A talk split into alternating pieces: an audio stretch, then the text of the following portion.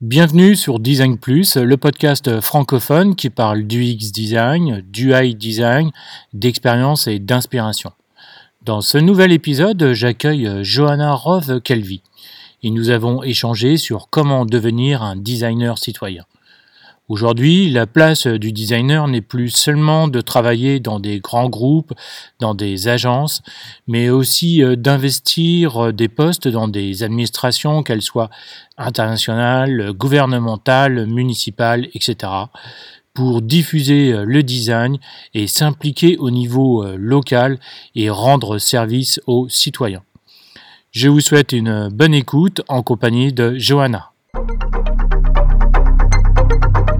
Je pense que le design doit être au service des utilisateurs tout en rapprochant les marques de leur public. Je suis euh, Laurent Galen, designer d'expérience depuis plus de 10 ans, spécialisé dans le design d'applications mobiles. Avec euh, Design Plus, je vous propose d'aller à la rencontre des designers français UX et UI qui partageront leurs expériences, leurs passions, leur inspiration. Ce podcast est disponible sur Apple Podcast, Spotify, Google Podcast, YouTube, encore et sur d'autres plateformes. Retrouvez la liste complète dans la description de chaque épisode. Salut, j'espère que vous allez bien. La version que vous allez écouter est la version euh, courte de l'interview de Johanna. L'interview entière est d'une durée de 1h14 et est aujourd'hui disponible dans une version premium. Écouter Design Plus en version euh, premium, c'est aussi euh, soutenir le podcast. En devenant aujourd'hui une ou un abonné premium, vous me permettez de continuer à produire cette émission, à la développer et à vous proposer des épisodes inspirants. En vous abonnant à une offre premium, vous avez un accès privilégié vous obtiendrez un flux RSS de podcasts privés pour un contenu unique que vous pourrez continuer à écouter sur votre plateforme d'écoute actuelle. En tant qu'abonné, vous pourrez écouter tous les nouveaux épisodes quelques heures plus tôt que le public. Vous pourrez écouter tous les épisodes complets de tout le catalogue de Design Plus depuis 2019. Et bientôt, vous pourrez même devenir un membre exclusif de la communauté Design Plus. Et dans l'offre Super Premium, vous avez encore plus de privilèges. Finalement, suivre les épisodes de Design Plus en étant abonné Premium, vous vous aidez à devenir une ou un meilleur designer. Alors, faut-il vous abonner? Absolument oui, car j'ai encore plein d'autres idées à vous proposer dans les prochains mois. Et ces nouveautés seront uniquement accessibles aux abonnés. Alors, euh, pour vous abonner euh, maintenant ou en savoir plus et écouter la totalité de cette interview, rendez-vous dans la description de cet épisode pour euh, cliquer sur le lien Premium. Maintenant, je vous laisse écouter une partie de l'interview avec Johanna. Bonne écoute Bonjour Johanna, comment vas-tu? Bonjour Laurent, bah écoute, ça va très très bien. Est-ce que d'abord tu pourrais te présenter s'il te plaît Johanna? Eh bien oui, alors euh, j'ai fait euh, un master en design industriel. Euh, je suis sortie de Strat École de Design en 2009. Et entre autres, j'ai une certification en méthodologie Lego Serious Play, une méthodologie créative qui utilise les Lego. et bah, diverses formations en management, en leadership que j'ai fait au, cours, au cours des années. voilà, un petit peu ma formation en tout cas. D'accord. Et alors, quel métier tu fais exactement aujourd'hui? Alors du coup, c'est vraiment une vaste question que tu me poses là. Euh, et c'est toujours un peu compliqué de définir exactement quel designer est-on. Euh, moi, je dirais que euh, je pratique le design de manière différente selon des différentes expériences. Je, par exemple, en association, j'ai trois différentes associations. J'utilise le design de différentes manières, je reviendrai plus tard. D'accord. Je bosse chez Blizzard Entertainment, donc en tant que Head of Design. Euh, pareil, j'utilise le design d'une autre manière.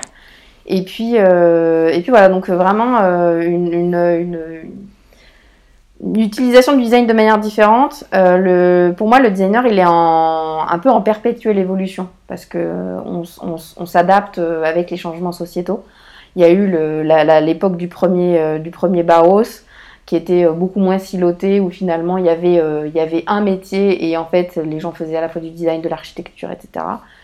Et maintenant on s'est, on s'est expertisé, donc on est devenu des des, experts de l'expertise de l'expertise avec plein de noms compliqués, euh, des nouvelles appellations et que et qu'on utilise euh, au fil de au fil de l'eau. Voilà, on change d'appellation selon euh, selon qui on a en face de nous.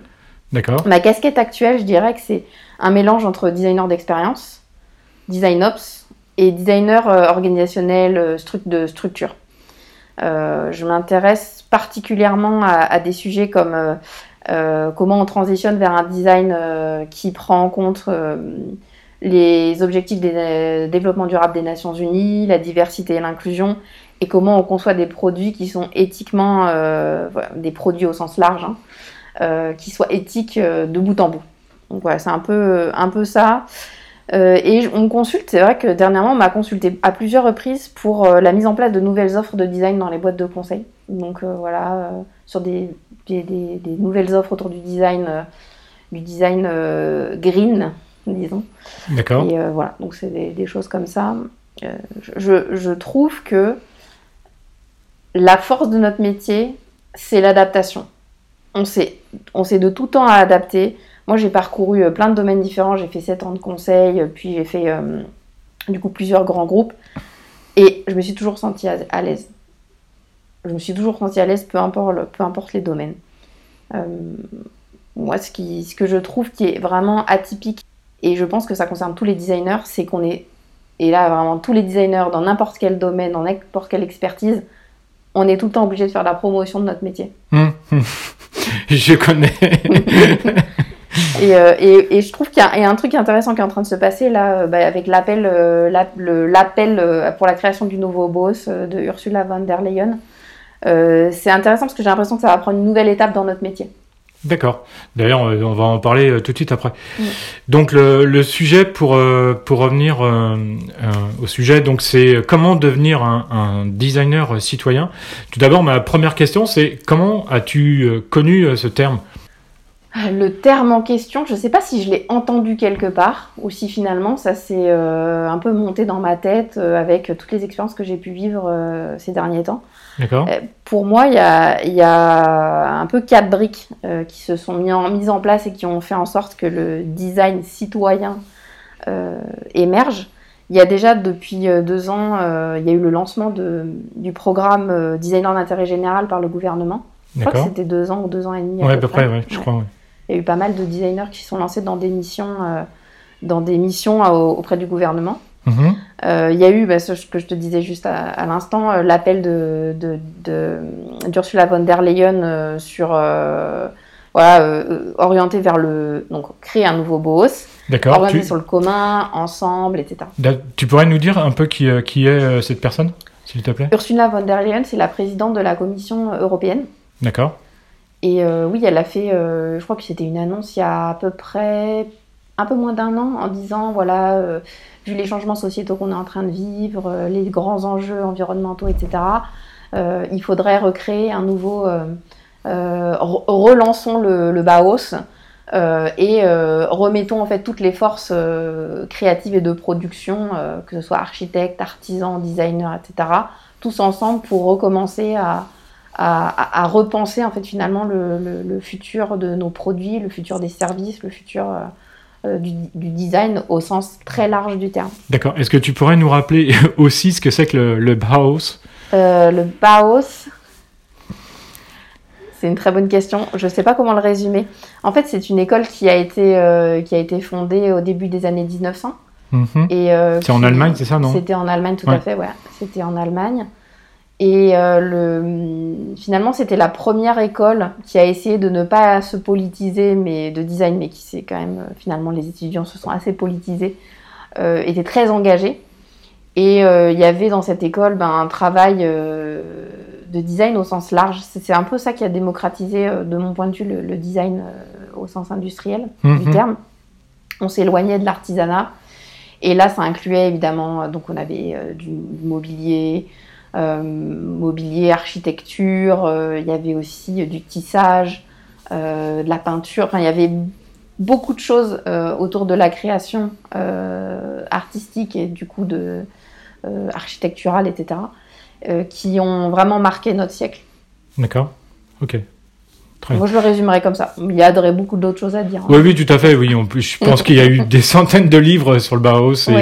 C'est euh, c'est très euh, c'est c'est très complet. Euh, d'ailleurs, j'en ai j'en ai au moins 4-5 là dans ma bibliothèque sur le côté, dont dont certains qui sont justement dédiés aussi aux femmes, aux femmes designers dans le Bauhaus qui ont été un petit peu invisibles, on va dire. D'accord. Et euh, tout à l'heure, tu, euh, tu, parlais des, euh, que, que tu as été aussi, que tu fais partie de, de groupes ou d'associations mm. au niveau de, de, ta ville, etc. comment que tu comment que es arrivé dedans? Comment que tu es. comment que es, Est-ce que c'est mm. ça aussi le, le design citoyen? Oui, et tu as, bah, tout, tout à fait raison. En fait, moi, c'est ma première, on va dire, vraie expérience. Euh, après, j'avais, j'avais observé des changements, mais là où je suis vraiment, moi, rentrée dedans, c'est pendant les municipales euh, mhm. de l'année dernière. Et euh, j'ai rejoint un groupe, une association, un groupe citoyen, en fait, un mouvement citoyen de, ma ville. et, et ça a été ça a été pour moi la première expérience vraiment d'action, on va dire, citoyenne en tant que designer. Euh, ce qui est intéressant, c'est qu'à ce moment-là, j'étais pas la seule designer à avoir, avoir, rejoint des mouvements comme ça. Il y en a eu plusieurs, euh, même euh, dans la région, dont certains qui sont, qui sont maintenant élus dans les mairies. D'accord. donc en, en élus minoritaires ou majoritaires. et donc, c'est ça que j'ai trouvé intéressant dans cette expérience, c'est de voir que moi, je m'étais impliquée, mais en fait, j'étais pas la seule. Il y, en avait, il y avait plein d'autres designers. Et en fait, finalement, euh, c'est quelque chose que euh, on voit qui grandit au niveau des territoires, c'est l'implication des designers euh, dans leur ville pour, je sais pas moi, créer une nouvelle médiathèque, pour comment ils peuvent finalement aider à faire évoluer et avancer les projets. D'accord. Ok. Et donc pour arriver au cœur du, du sujet, comment un designer pourrait s'impliquer dans, dans, dans, la citoyenneté ou dans, dans une communauté, euh, dans une mairie ou des choses comme ça mm. comment, euh, comment il peut euh, s'impliquer de, façon intelligente, on va dire, et intéressante? Moi, je pense qu'il y a plusieurs choses. Déjà, il, faut, il faut accepter qu'il y a aujourd'hui, on, voit une, une, dichotomie entre le design au quotidien et les valeurs du design au sens, normalement, on est censé répondre à des problématiques réelles. Mm-hmm. Mais finalement, quand on commence à regarder un peu dans le détail, il y en a beaucoup qui se retrouvent à créer des besoins, susciter des problèmes pour ensuite les, résoudre. Et finalement, provoquer des, changements euh, long terme euh, sur, euh, sur le fonctionnement des êtres vivants. Moi, ça, me marque énormément tout ce qui est, par exemple, en interface. Il y a des choses comme le, scroll infini mmh. qui, qui, qui, se base sur une des faiblesses de l'esprit humain qui est d'avoir un besoin de complétion. Euh, moi, je trouve que c'est hyper important parce que on, oublie, on oublie qu'il y a cette dichotomie entre on est là, nous designers, pour répondre à des problématiques et finalement on en crée, on crée des problèmes, on crée d'autres problématiques. Donc euh, c'est déjà la première chose qui est pour moi importante à, comprendre dans, dans, cette transition des designers vers le design qui est plus citoyen. Ce que je trouve aussi intéressant, c'est au niveau de, quand on travaille sur des projets, c'est d'utiliser des grilles d'évaluation il y avait, euh, un peu pour suivre euh, ces projets et, les regarder sous un autre prisme. Il y a la, grille des 5 E de l'Institut français du design, qui est euh, une sorte de grille pour analyser un projet sous, sur la base de l'éthique, l'ergonomie, l'esthétique, l'économie et l'émotion. Mais il y a aussi maintenant des grilles de, de diversité et d'inclusion, donc regarder un petit peu son projet par ce prisme-là et les grilles des ODD, donc avec les objectifs euh, de développement durable des Nations Unies. Encore une fois, c'est une autre façon de regarder ces projets. Et puis c'est un autre angle de vue qui vient d'un autre continent avec euh, une autre vision, quoi. Exactement, et ça permet de, ça permet de se, de se reposer la question en fait en tant que designer quand on lance un projet, si on a vraiment envie d'être euh, bah, engagé, de se dire ok regardons le projet de, de, cette, de ces différentes manières là pour voir si les valeurs et les raisons pour lesquelles j'étais designer au départ, en fait, dans les projets de mon quotidien, je suis toujours bien en train de, les prendre en compte. D'accord. Est-ce que ces grilles sont, euh, sont facilement accessibles à tous ou c'est payant? C'est quoi? Facilement accessible. Je ne sais pas s'il y a vraiment un site qui les, qui les regroupe. Moi, ça fait partie des, des choses que j'aimerais bien rendre plus accessibles. mais aujourd'hui, je ne sais pas si c'est facilement accessible. D'accord, donc il faut, faut chercher un faut petit chercher. peu. Ouais, d'accord. faut chercher un peu. Et puis il y en a plein sur les, la diversité et l'inclusion, il y en a plein. Oui, oui, et elles ne sont pas adaptées au design, donc il faut aussi avoir ce travail de Ah oui. réadapter. C'est c'est un peu des grilles de lecture qu'on peut appliquer à, euh, à l'échelle d'une entreprise, à l'échelle d'un projet, à l'échelle de. euh, voilà, donc il faut, faut essayer de se le réapproprier aussi pour le design, je pense. Ça veut dire que les, ces grilles-là ne sont pas adaptées du tout pour, pour, pour les designers ou pour le design? Peut-être que dans certains pays, quelqu'un a fait ce travail-là. Moi, personnellement, je ne suis pas tombée dessus. Donc, euh, j'ai accompagné quelqu'un euh, dernièrement sur euh, l'utilisation de la grille des ODD, de- des objectifs de développement durable, mais euh, pour regarder son entreprise. Hmm. À l'échelle de. Donc, on peut dire que c'est un outil design parce que les designers peuvent le prendre et l'utiliser, mais c'est pas, c'est pas micro sur des différentes étapes du design. euh, voilà. d'accord, Ça-. Ça, t'aide pas vraiment euh, par rapport à ton processus de design, c'est vraiment plus une grille que toi tu peux utiliser euh, pour en discuter avec. euh, enfin, voilà. Moi en tout cas, je l'ai, je l'ai pas utilisé, j'ai pas pu l'utiliser. J'en ai pas trouvé une- une- un exemple qui est très précis sur. euh, D'accord, donc c'est plus, applicable, voilà. donc c'est plus une vision euh, assez globale ou ouais, large macro. ouais. que macro que, Oui. que micro. Mm, D'accord, très bien. Ok, très bien. Et je pense qu'il y a, un autre truc qui est, important, qui est le, le, fait de comprendre que cette espèce de profil très engagé, en fait, qu'on voit euh, des jeunes qui sortent des écoles de design, une fois arrivés dans le monde du travail, en fait, il, disparaît. Il y a cette, euh, ce, ce mur qu'on prend en arrivant dans le monde du travail, dans les entreprises dites classiques, on va dire, qui fait que il, il y a une perte de sens c'est encore une fois, c'est un des, un des points qui fait que le, le design citoyen, pour moi, se, se développe. C'est cette, euh, cette, encore une fois, cette inadéquation entre le court-termisme qui, qui est euh, le fonctionnement actuel de, de nos entreprises Mhm. de manière générale et le, le- le- la prise en compte des impacts long terme. Donc le designer, il est là pour résoudre des problèmes qui sont des, des choses qui sont à impact long terme, mais finalement, sur, si l'entreprise travaille sur du très court terme, on a encore cette opposition qui fait que le designer, il a du mal à, ancrer vraiment des, changements. Euh, donc, voilà, moi je pense que c'est un des points qui est une des raisons pour lesquelles le- les designers ils, perdent de plus en plus le sens. Et du coup, eh ben, il faut se mettre en mouvement en fait. Et c'est ça en fait euh, qui pour moi était intéressant sur 2020, c'est de me rendre compte qu'il y a une facilité à se mettre en mouvement. C'est pas compliqué en fait. C'est pas compliqué. euh, là, je vais donner l'exemple de euh, quand j'ai rejoint le, le groupe citoyen.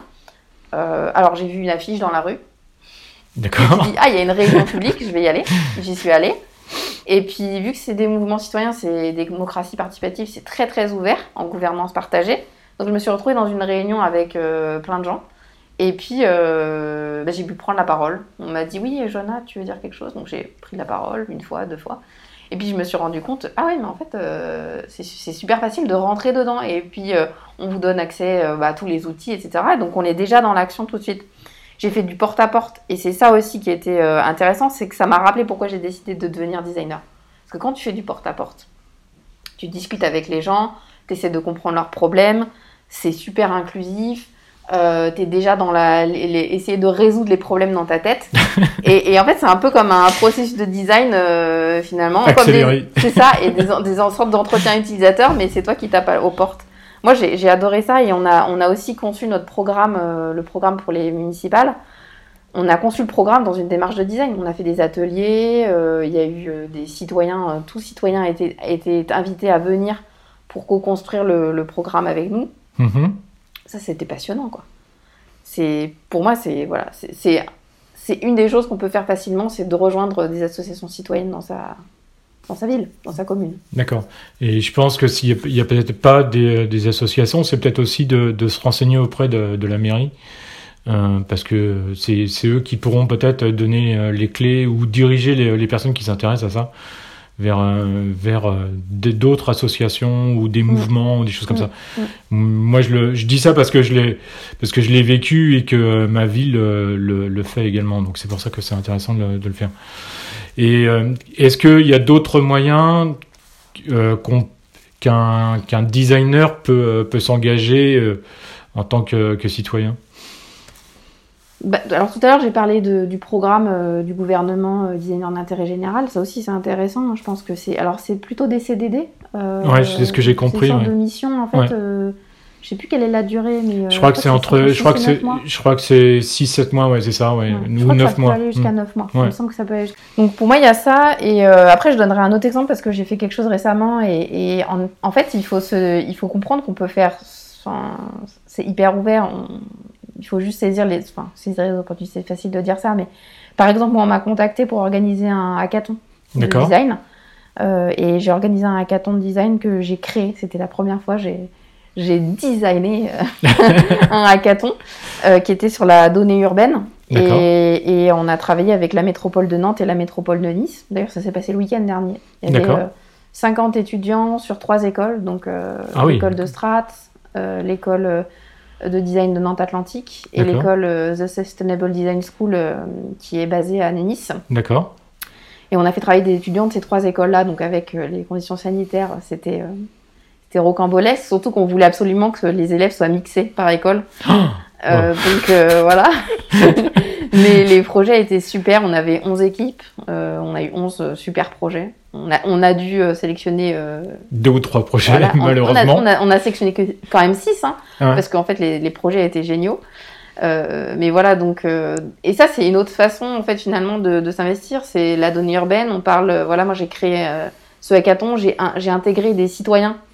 Euh, donc, j'ai fait un groupe citoyen à l'intérieur du hackathon. Ah, super. un peu comme un groupe utilisateur, finalement, mais avec des citoyens.